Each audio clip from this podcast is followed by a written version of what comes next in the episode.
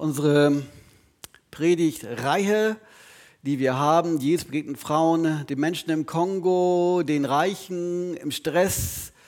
Einem Flittchen steht hier im Leid oder auch Jesus begegnet den Zweiflern. Und heute, kurz vor Weihnachten, haben wir natürlich ein interessantes Thema, Jesus begegnet Pharisäern. Das ist ja hochgradig interessant, spannend, ein Weihnachtsthema zu haben oder fast Weihnachtsthema zu haben. Aber unbedeutend davon hat dieses Thema totale, total viele Bezüge bis in unsere Zeit. Nicht nur dieses, auch die anderen. Gerne kann man die nachhören. Auf unserer Homepage kann man die Verlinkung finden und dann diese Predigten nachhören. Es lohnt sich auf jeden Fall. Wir sind in dieser Predigtreihe bei einer Personengruppe angekommen, die in der Bibel überwiegend negativ wegkommt. Wir haben so als, als Überthema, das spiegelt sich immer wieder, kommt immer wieder durch, den Gedanken zwischen Religiosität und lebendigem Glauben. Religiosität und lebendigen Glauben. Und wir hören sofort und merken sofort, wie viele Dinge auch in unserem Leben mit Religion zu tun haben. Ganz viel. Tradition, Religion, können wir gar nicht leugnen. Ich hatte ja eben erwähnt, wir feiern ja ein, ein äh, Fest demnächst, ein religiöses Fest. Man versucht es in Lichterfest umzubenennen, was ich sehr schade empfinde. Und wir sollten, äh, wenn wir geäußert werden, gefragt werden, dazu auch Stellung beziehen, dass wir diesen Punkt eigentlich so nicht befürworten. Zu den Pharisäern. Sie waren im sogenannten Alten Testament total bewandert. Sie waren so fit, dass sie seitenweise sagen konnten, was da steht. Die haben richtig viel auswendig gelernt. Apropos auswendig lernen. Ich greife mal ein bisschen vor zu meiner letzten Folie. Ich würde es begrüßen, wenn wir einen Vers auswendig lernen. Vielleicht heute, vielleicht morgen, vielleicht über Nacht. Kommt her zu mir, ihr mühseligen und beladenen. Ich will euch Ruhe geben, ist es nicht. Der Jesus sagt, ich bin sanftmütig und von Herzen demütig.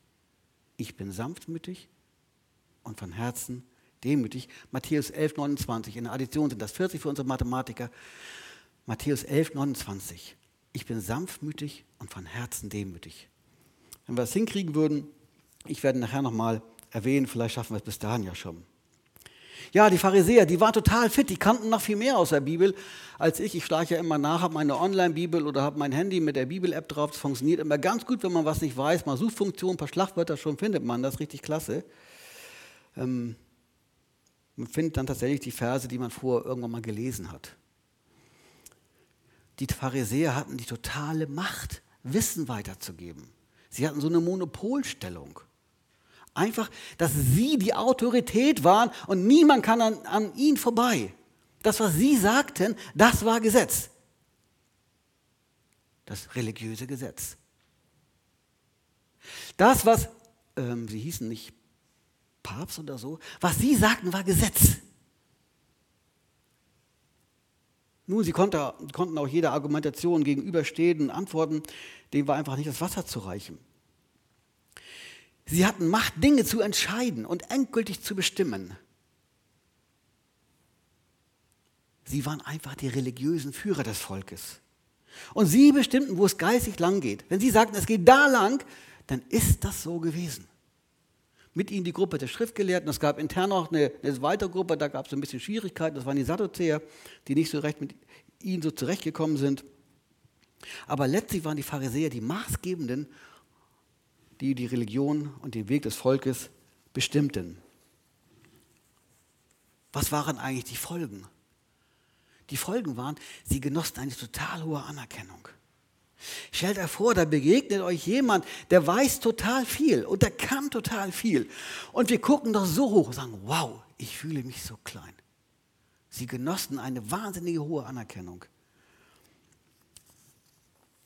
Sie suchten die ersten Plätze bei den Zusammenkünften.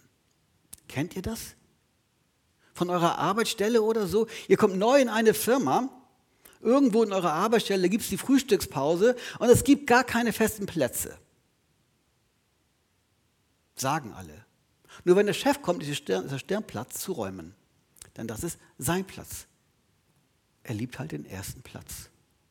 Wie sagte mir neulich mal jemand, ich bin sowieso gewohnt, an der Stirnseite zu sitzen, den ersten Platz zu haben. Das ist nicht nur bei den Pharisäern so, das ist nicht nur in der Firma so, das gibt es auch bei den Christen. Das gibt es im ganz normalen Leben. Überall gibt es das so, dass manche Leute den ersten Platz besonders lieben. Und sie dachten höher von sich selbst, als sich eigentlich zustand. Meine Mutter sagte immer, wenn du irgendjemanden siehst, der so hoch und, und irgendwie hochstehend ist, denk daran, der geht auch allein auf Toilette.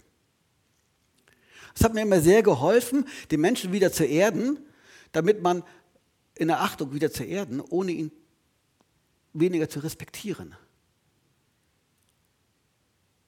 Aber sie dachten höher von sich selbst, als sich zu denken gebührt. Demut war nicht ihre Stärke.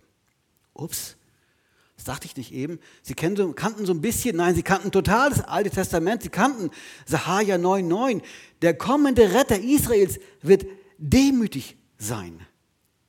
Oder Sprüche 15,33, der Ehre geht Demut voraus, das kannten sie doch alles. Sie kannten es, aber es war nicht ihr Lebensinhalt.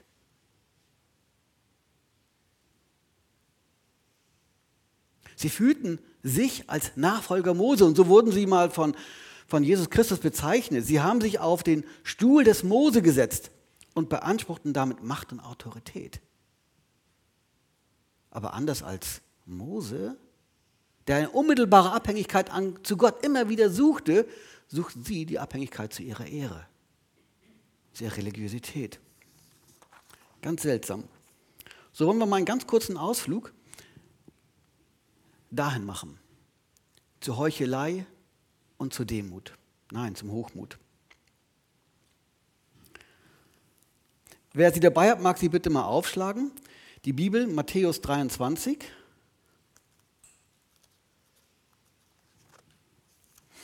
Das ist im Neuen Testament das erste Evangelium.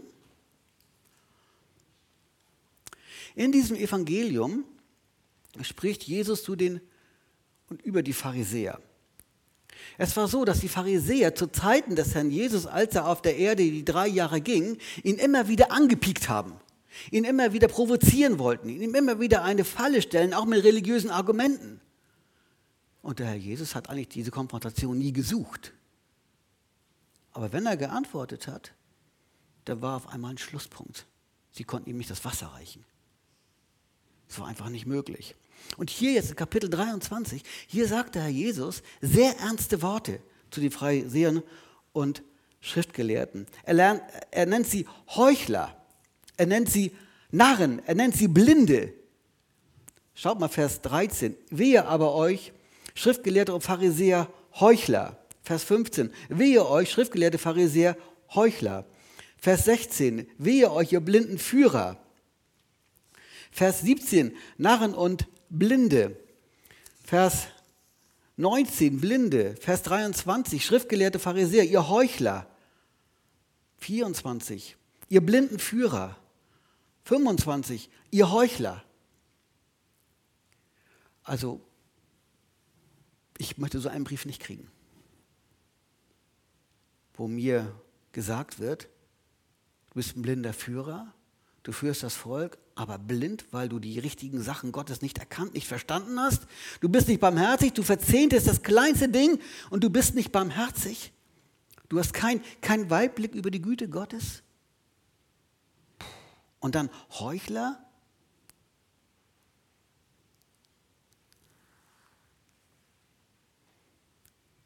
Sie verlangten von dem Volk Dinge zu tun, die sie selbst nicht taten.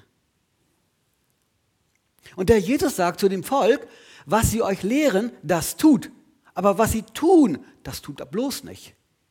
Also bei den Pharisäern war ein ganz großer Unterschied zwischen dem Wissen und dem Tun. Sie lehrten das Wissen, erwarteten, dass das Volk das zu tun hatte und sie selbst kümmerten sich nicht darum. Dramatisch. Eine ganz dramatische Haltung. Und letztlich verführten sie das Volk nicht zu Gott zu finden. Sie führten es auf falsche Wege.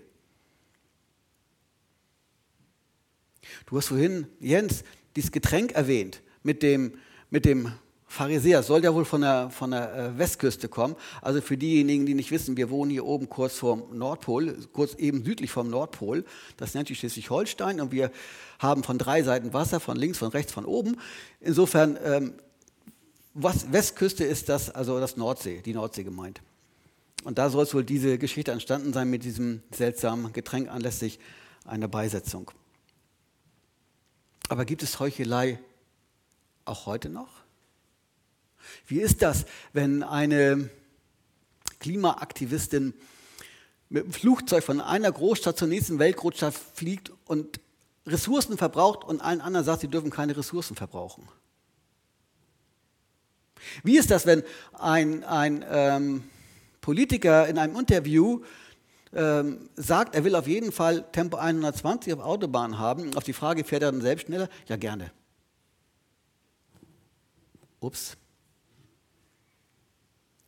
Wie ist das, wenn eine Christin in den sozialen Medien schreibt, wie wichtig Bibel und Gemeinde ist, für alle ist, selbst aber nicht in die Gemeinde kommt, um sich von Gott belehren und zurechtbringen zu lassen? Wie ist das, wenn sich hier vorne jemand hinstellt und sagt, wie wichtig Gott und das Gebet ist und selbst sich kaum Zeit zum Beten nimmt? Heuchelei ist letztlich eine Form der Lüge. Und jetzt hören wir, jetzt hören wir, wenn Heuchelei letztlich eine Form der Lüge ist, hören wir, wer eigentlich hinter der Lüge steht. Der Lügner von Anfang an war der Teufel. Johannes 8 nachzulesen. Der hat schon Eva belogen, Adam ließ sich in die Strudel mit hineinziehen. Irgendwann wird die Lüge nicht mehr sein in Offenbarung. Die Lüge ist von der ersten Seite, von den ersten Seiten der Bibel bis zu den letzten Seiten der Bibel, durchzieht die Lüge die gesamte Bibel. So warnt und mahnen auch manche Schriftstellen, auch im Neuen Testament, belügt einander nicht die, die sogenannten zehn Gebote, da kommt dies ja auch mit vor, mit dem nicht belügen, kein falsches Zeugnis reden. Die Lüge durchzieht die Bibel, weil die Bibel Wirklichkeit und Wahrheit ist und weil die Bibel uns Menschen beschreibt. Und wenn Paulus an die Epheser und an die Kolosser schreibt, belügt einander nicht, heißt das, dass auch in christlichen Gesprächen Lüge durchaus vorkommt. Es gab mal eine Untersuchung, der Mensch lügt am Tag ungefähr 200 Mal wenn man so die Halbwahrheit mitgezählt. Wenn man halbwegs ehrlich ist und versucht ehrlich zu sein, dann kommt man vielleicht auf sechsmal.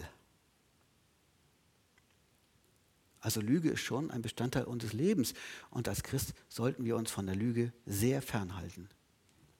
Lüge ist halt eine Wesensart des Teufels. Hochmut habe ich hier angeschrieben. Dort steht es, ich erhebe mich über eine andere Gruppe. Das sind nicht die drei Stufen hier gemeint jetzt. Ich erhebe mich über eine Gruppe von Menschen. Ich erhebe mich über andere Menschen. Die Pharisäer schon sagten von dem Volk, es sei verflucht, weil es Dinge von dem Gesetz nicht kannte. Ups, war es nicht ihre Aufgabe, das Volk zu belehren? Und jetzt sagen sie das Volk, das nicht gelehrt ist, das sei verflucht. So weit geht das. So weit geht der Hochmut, so weit geht das, die Überheblichkeit, die selbst in höchsten religiösen Kreisen ist über andere Menschen. Nachzulesen in Johannes 7. Im Übrigen ist auch, der, ist auch Hochmut eine Wesensart des Teufels, der gern so sein wollte wie Gott, der sich gern an die Position Gottes setzen wollte. Sachaja nachzulesen. Was sagt der Jesus denn zu, diesem, zu dieser Wesensart? Er sagt, der Größte unter euch soll euer Diener sein. Wer sich selbst erhöht, wird erniedrigt werden. Das hört sich alles so sehr abstrakt an, das ist alles ganz weit weg von uns, das trifft uns ja überhaupt nicht. Aber denken wir nicht auch manchmal geringschätzig über andere Menschen?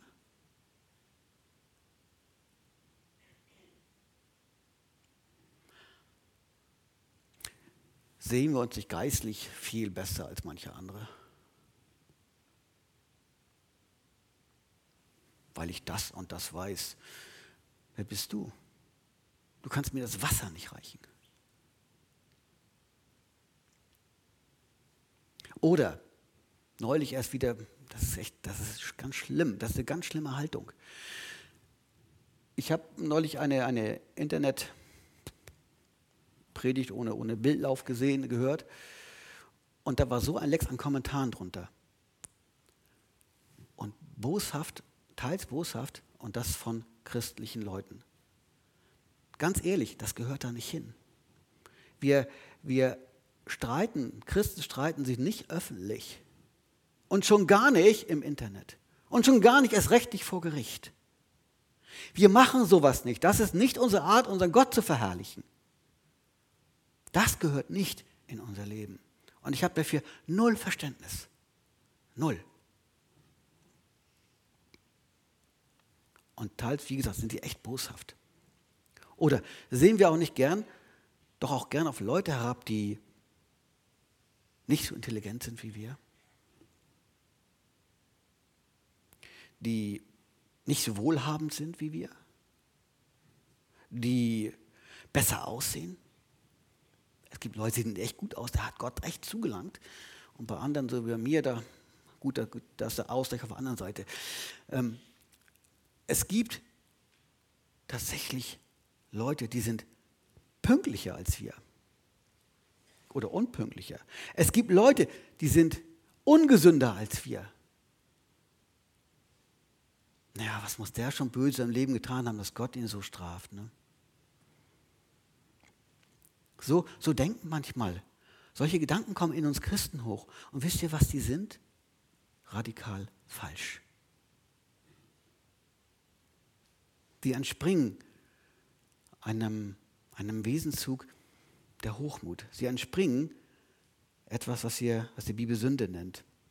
Und da sollten wir unbedingt unbedingt uns neu zu Herrn Jesus wenden und gucken, dass wir diesen Wesenszug bei uns so klein wie möglich oder wenn gar eliminieren können, ausmerzen können.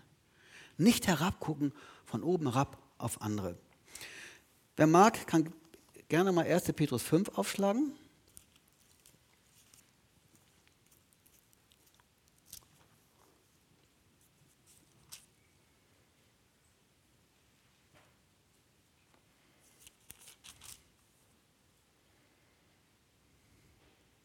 Da steht in Vers 5 im zweiten Teil, alle aber umkleidet euch mit Demut im Umgang miteinander. Heute rief mich jemand an, heute Morgen, ah Frank, ich habe in der Gemeinde mein Regenkipp vergessen. Dass du daran denkst, dass es irgendwie meint, dass nicht irgendwie nachher, weil es da drei Wochen hängt, in die Tonne getan wird oder so, dass es meint, dass du daran erinnerst, ich habe es da einfach vergessen. Regenkipp ist wie so ein, eine Umhüllung. Das schützt uns, das Regenkipp schützt uns vor Regen. Und so soll uns die Demut umkleiden und uns schützen vor der Hochmut.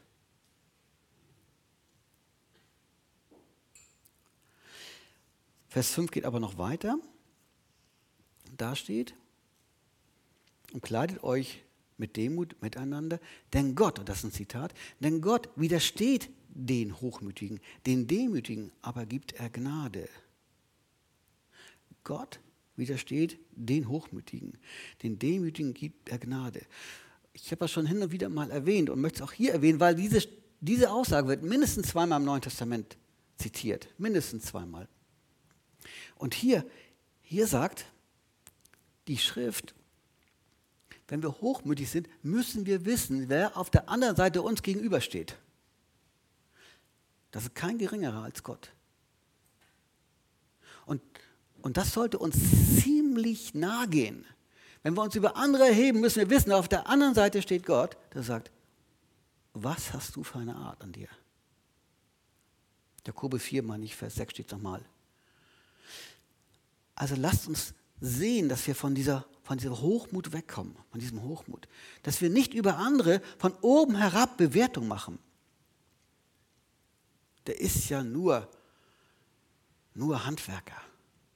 oder seufzt, das geht nicht, das geht nicht, das geht nicht, das geht nicht. Wiederhole, das Neue Testament sagt, umkleidet euch mit Demut. Und das ist auch die christliche Art unserer Begegnung. Ich komme auf unser Lernvers zu sprechen.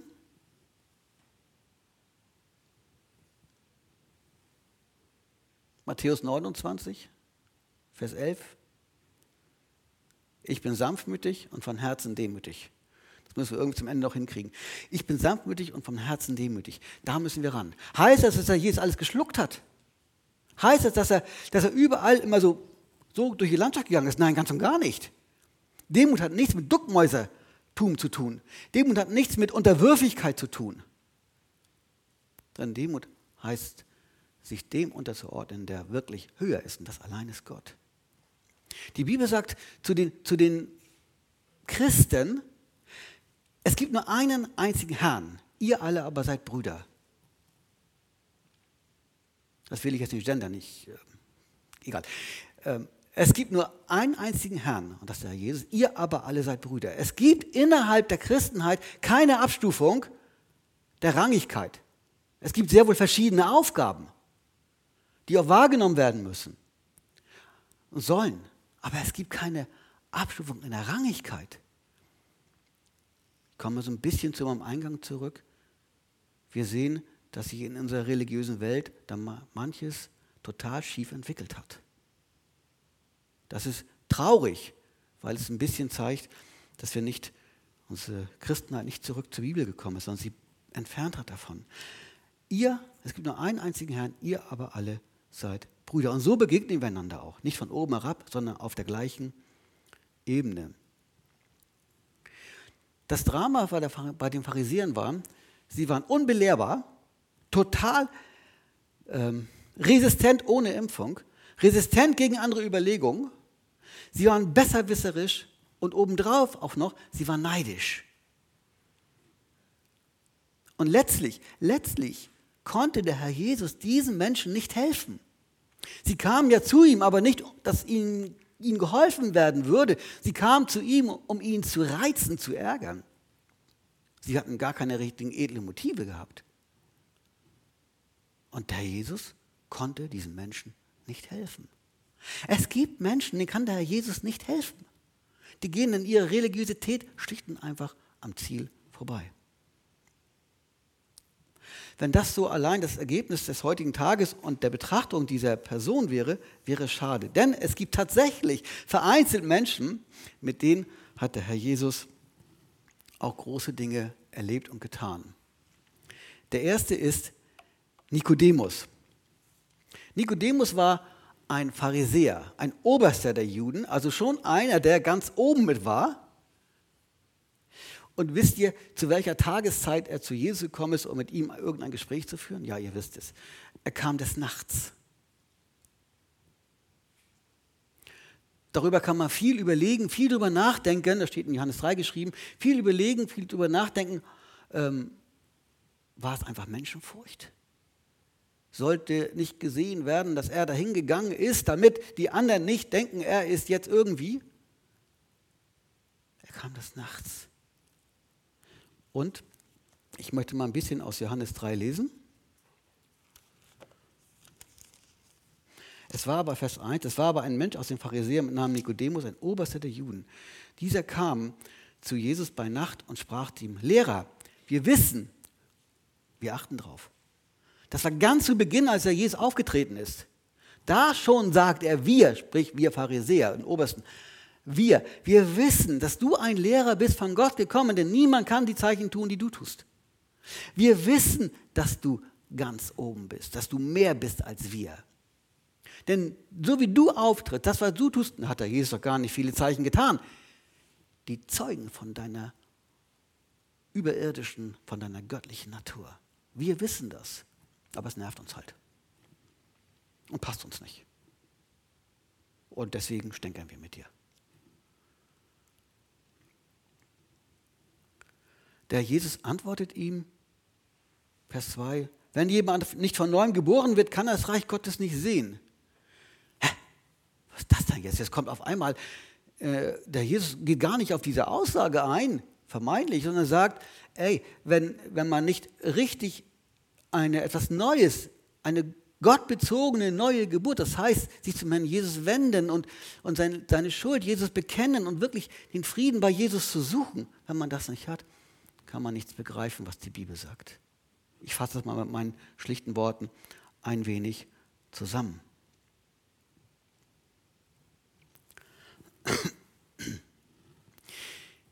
In diesem Text finden wir so wunderbare, schöne Aussagen, wie zum Beispiel eine, die gerne ge genommen wird, die heißt, Gott hat seinen Sohn nicht in diese Welt gesandt, um die Welt zu richten, sondern dass sie errettet werde.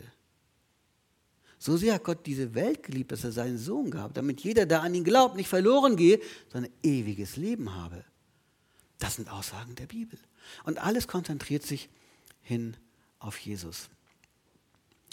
Hat jemand von euch äh, vor rund anderthalb Wochen die Rede des Ministerpräsidenten gehört hier in Schleswig-Holstein ne, zu den neuen Corona-Absprachen bundesweiten? Da sagte er nämlich gegen Ende seiner Rede, wenn es irgendetwas gibt, dann, oder irgendwie Unstimmigkeiten gibt oder irgendwas, dann gebt mir die Schuld. Sagen Sie bitte, der, der Daniel Günther hat das versemmelt und der hat die Schuld daran. Er ging Richtung Impfen ein, das Thema will ich jetzt nicht ausweiten, aber er sagte, er hat die Schuld daran.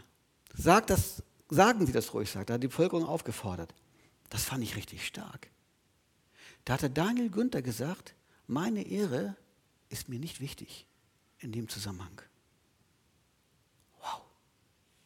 Egal welches Thema das ist, egal worum es geht, egal wie man dazu steht, das meine ich gar nicht. Sondern ihm geht es darum, dass seine Ehre in diesem Zusammenhang nicht ihm wichtig ist. Habe ich ganz selten so gehört. Fand ich richtig großartig. Und übrigens, es ist keine Schwäche, Fehleinschätzung und Fehler zuzugeben. Auch nicht im christlichen Bereich, auch nicht im beruflichen Bereich. Es ist keine Schwäche, auch nicht in der Ehe. Fehler zuzugeben und zu sagen, das war nichts. Das gibt es. Aber wir müssten neu lernen, eine Fehlerkultur aufzubauen, ohne dass wir dem anderen dadurch geringer schätzen. Nikodemus hat den Schneid gehabt, ging zu Jesus als einer der obersten der Juden und hat sich da nicht versteckt. Und was macht der Herr Jesus? Er zeigt ihm wunderbare, große geistliche Gedanken. Das ist nur möglich, wenn man sich Jesus öffnet. Nur dann kann Gott uns große Gedanken zeigen und schenken. Eine Textstelle, die gerne mal irgendwelchen Leuten, so, so Bibellehrern gesagt wird, findet sich in Johannes 3, Vers 10. Wer mag mal reingucken? Ich lese ihn gleich vor. Wer hat ihn auswendig drauf? Okay, da steht, du bist ein Lehrer Israels und weißt das nicht. Also immer mal, wenn ihr so, ein, so einen, einen großen Gesetz, ge, ge, ausgestatteten und gesetzten Bruder findet, wie keine Ahnung, dann fragt ihr, sag mal, was steht da in Johannes 3, Vers 10? Keine Ahnung, du bist ein Lehrer Israels und weißt das nicht. Okay, mal so kleine, kleine Sache am Rande. Aber was sagt Herr Jesus hier? Mein lieber Freund Nikodemus, nicht nur du, auch ihr anderen Pharisäer, ihr hättet das wissen müssen. Du bist ein Lehrer Israels und weißt es nicht? Ihr hättet das wissen müssen, was ich dir gesagt habe. Und das berührt mich total. Weiß ich eigentlich, was Gott möchte? Und hat das für mich eine lebensentscheidende Bedeutung? Verändere ich mein Leben nach dem, was Gott möchte? Oder lebe ich mein Leben und Gott ist on top dabei? Oder vielleicht Underdog dabei, so im Verborgenen, im Untergrund. Nikodemus taucht noch zweimal auf im, im Neuen Testament, einmal in Kapitel 7 und dann nochmal in Kapitel 19. Und offenkundig hat er sich zu Jesus gehalten. Und hier können wir sagen, ein Religiöser wird Christ. Ein Religiöser wird Christ. Wir, die wir jetzt zuhören, merken, was ich meine. Religion hat nichts mit Christsein zu tun. Ein religiöser wird Christ. Eine zweite Person, Paulus, der früher auch Saulus hieß, ein kleinerer Mann wohl gewesen, hochbegabt, eine religiöse Herkunft. Er war ähm, aus dem Stamm Benjamin, soweit ich das in Erinnerung habe. Er war ein, ein Schriftgelehrter, er war ein Pharisäer, er hatte eine total gute, gute Ausbildung, er war ein Gotteseiferer ohne Ende. Der hat, der hat alles eingesetzt, um für diesen Gott zu arbeiten und zu dienen. Und alles, was an Ideen, da was an falschen Sachen kam, seiner Meinung nach, die hat er ausgemerzt und wenn die Leute umgebracht werden sollten, hat er sein Häkchen zugegeben. Der hat alles richtig gemacht, oder? Sprach mehrere Sprachen. Wie begabt war der? Der war in der, in der Weltliteratur zu Hause, der kannte, der kannte ganze Schriftzüge, Einzelheiten und konnte antworten. Wow, so ein Mann, das, der, dem ist die Karriere vorbestimmt. Der nächste Bundeskanzler oder so. Oder höher noch vielleicht. Und dann sagt er, dieser Paulus schreibt, was ihm eigentlich seine ganz, sein ganzes Können, seine ganze berufliche Ausbildung, was ihm das alles bedeutet hatte. Und er sagt hier, das möchte ich mal lesen, aus dem Brief an die Philipper, den Paulus schrieb, aus dem dritten Kapitel.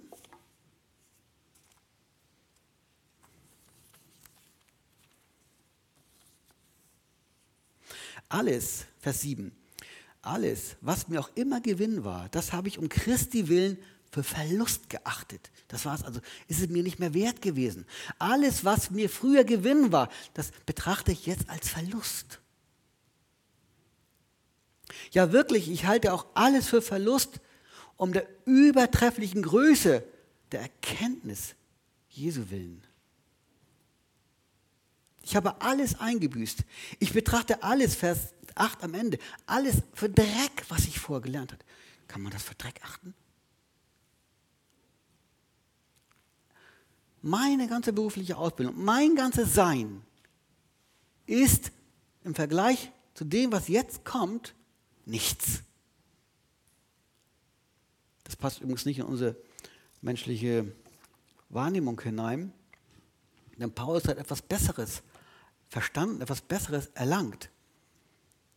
Er sagt hier, um der unübertrefflichen Größe der Erkenntnis Jesu Christi willen, dass ich Christus gewinne, dass ich die Gerechtigkeit aus Gott habe aufgrund des Glaubens, nicht meiner, nicht meiner Handlung, nicht meiner Tat, nicht meiner Verfolgung von anderen Christen, sondern dass ich aufgrund des Glaubens Gerechtigkeit vor Gott habe. Was will er erkennen? Die Kraft der Auferstehung von Christus. Und er geht sogar so weit, dass er die Gemeinschaft seiner Leiden, das kennen wir hier in unserem Land zurzeit überhaupt nicht. Vor 80 Jahren war es noch eher der Fall. In manchen Ländern dieser Welt auch noch der Fall, heute aktuell. Aber Paulus sagt hier, er will immer mehr verstehen von Jesus Christus. Er will immer mehr verstehen von Gott. Er will immer mehr, dass dieses Verständnis sein Leben verändert. Er sagt, das allein ist es wert. Und alles ordnet er diesem Ding unter. Das heißt nicht, dass wir nicht mehr zur Arbeit gehen sollen. Ganz im Gegenteil. Die Bibel spricht davon, wer nicht arbeiten will, soll auch nicht essen. Also sehr straff ist die Bibel mit diesen, mit diesen äh, Trittbrettfahrern. Das mag die Bibel überhaupt nicht. Gott überhaupt nicht.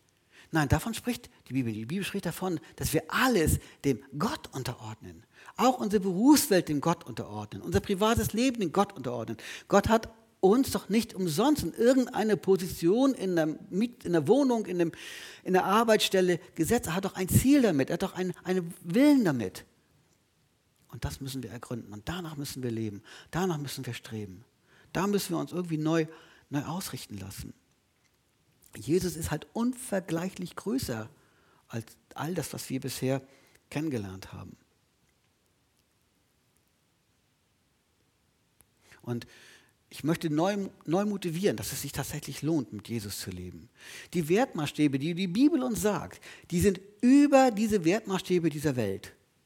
Und eine Regierung tut gut, ein Land tut gut, wenn es seine eigenen Wertmaßstäbe an den biblischen orientiert und nicht nach und nach alles wegstreicht und Kinder bis kurz vor die Geburt töten lässt, was ja bald bei uns sein darf. wir verlieren immer mehr Wertmaßstäbe. Wir müssen zurück zu den Wertmaßstäben der Bibel. Und als Christen tun wir gut, wenn wir die biblischen Wertmaßstäbe in unserem Leben irgendwie tief drin haben, dass sie uns bestimmen, dass wir unsere Planungen überdenken, dass wir, dass wir immer sagen, was dient denn dem Reich Gottes am besten? Wenn ich also in einem Beispiel, in einem Gastronomiegewerbe drin bin und, und jeden Samstag von, von 20 äh, Uhr bis morgens um 5.30 Uhr beruflich dort gebunden bin, dann habe ich keine Kraft mehr für den Gottesdienst am Sonntag. Ja, wie denn auch? Dann müssten wir überlegen, ob das der richtige Beruf für mich ist. Nur um ein Beispiel zu sagen. das gibt es in vielen anderen Bereichen auch. Und vor allen Dingen, wir müssen unsere Beziehungen neu ordnen. Wir gehen davon aus, dass die Bibel recht hat. Wir gehen davon aus, dass das, was hier steht, richtig ist. Dann hat Gott einen Plan für unsere Beziehungen. Die Beziehungen zu unseren Freunden, die Beziehungen zu unseren Kindern, die Beziehungen zu unseren Eheleuten. Da hat Gott einen Plan und Gott weiß, was gut für uns ist. Wir müssen einfach verstehen, dass das, was Gott sagt, keine Einschränkung, sondern ein Vorteil ist. Und so müssen wir auch unsere Beziehungen, auch wenn wir nicht ehelich gebunden sind, unsere Beziehung ordnen und sagen, so läuft das nicht, das mache ich nicht. Ich gehe keine eheliche Beziehung ein, wenn die uneheliche vor Gott nicht gut ist. Das meine ich. Wir müssen letztlich alles hin auf Christus ausrichten. Das ist der entscheidende Weg, der entscheidende Ausgang. Und das hat Paulus gemacht. Ich fand das beeindruckend, als ich es las. Alles andere für nichts geachtet, um was zu gewinnen? Christus zu gewinnen.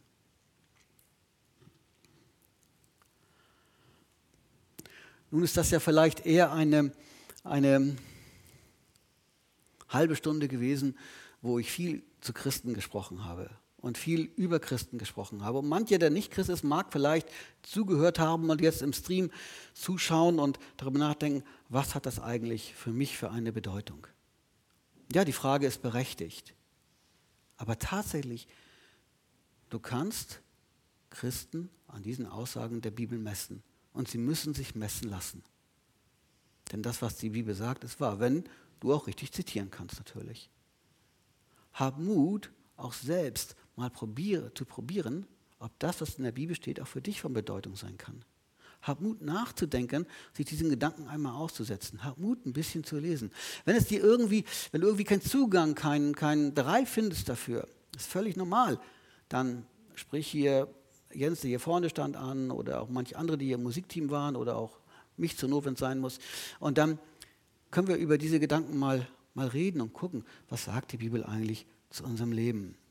Es lohnt sich. Ich habe mich mit 20 zu Gott bekehrt, mit 20, da war ich schon konfirmiert und so alles Mögliche. Ich habe mit 20 zu Gott bekehrt, zu Jesus Christus gefunden und habe mich dann taufen lassen. Und seitdem bin ich als Christ tätig. Meine Mutter sagte seinerzeit, das ist äh, irgendwie eine deiner komischen Flausen, die du im Kopf hast, wie Motorradfahren, Tauchen und sowas. Das ist irgendeine Flause, das vergeht schon in anderthalb Jahren. Gut, diese anderthalb Jahre sind jetzt über 40. Ähm, von da hat meine Mutter nicht recht gehabt. Der Glaube, die Bibel hat mich fasziniert, hat mich begeistert und hat mich nicht losgelassen. Bis heute hin. Und wenn ich dann solche Aussagen wie unser Lernfest, da oben steht da dran, da hinten steht da dran, Lernvers sehe, kommt her zu mir, denn ich bin sanftmütig und von Herzen demütig, dann ist das ein Prozess, ein Lernakt, der zumindest was mein Leben angeht, noch nicht beendet ist. Sanftmut ist nicht mein Charakterzug und Demut auch nicht. Insofern ist das wahrscheinlich eher Lernvers für mich. Wenn ihr den trotzdem mitnehmen wollt, habt ihr ein schönes Weihnachtsgeschenk in der Tasche. Zu lernen von Jesus ich bin sanftmütig und von Herzen demütig. Ich würde jetzt ganz gerne noch mit uns beten und wer mag, kann gerne dazu aufstehen. Herr Jesus Christus, wir danken dir, dass du einen Lebensweg gegangen bist, der unfassbar groß ist, auch in deiner Abhängigkeit von deinem Gott und Vater.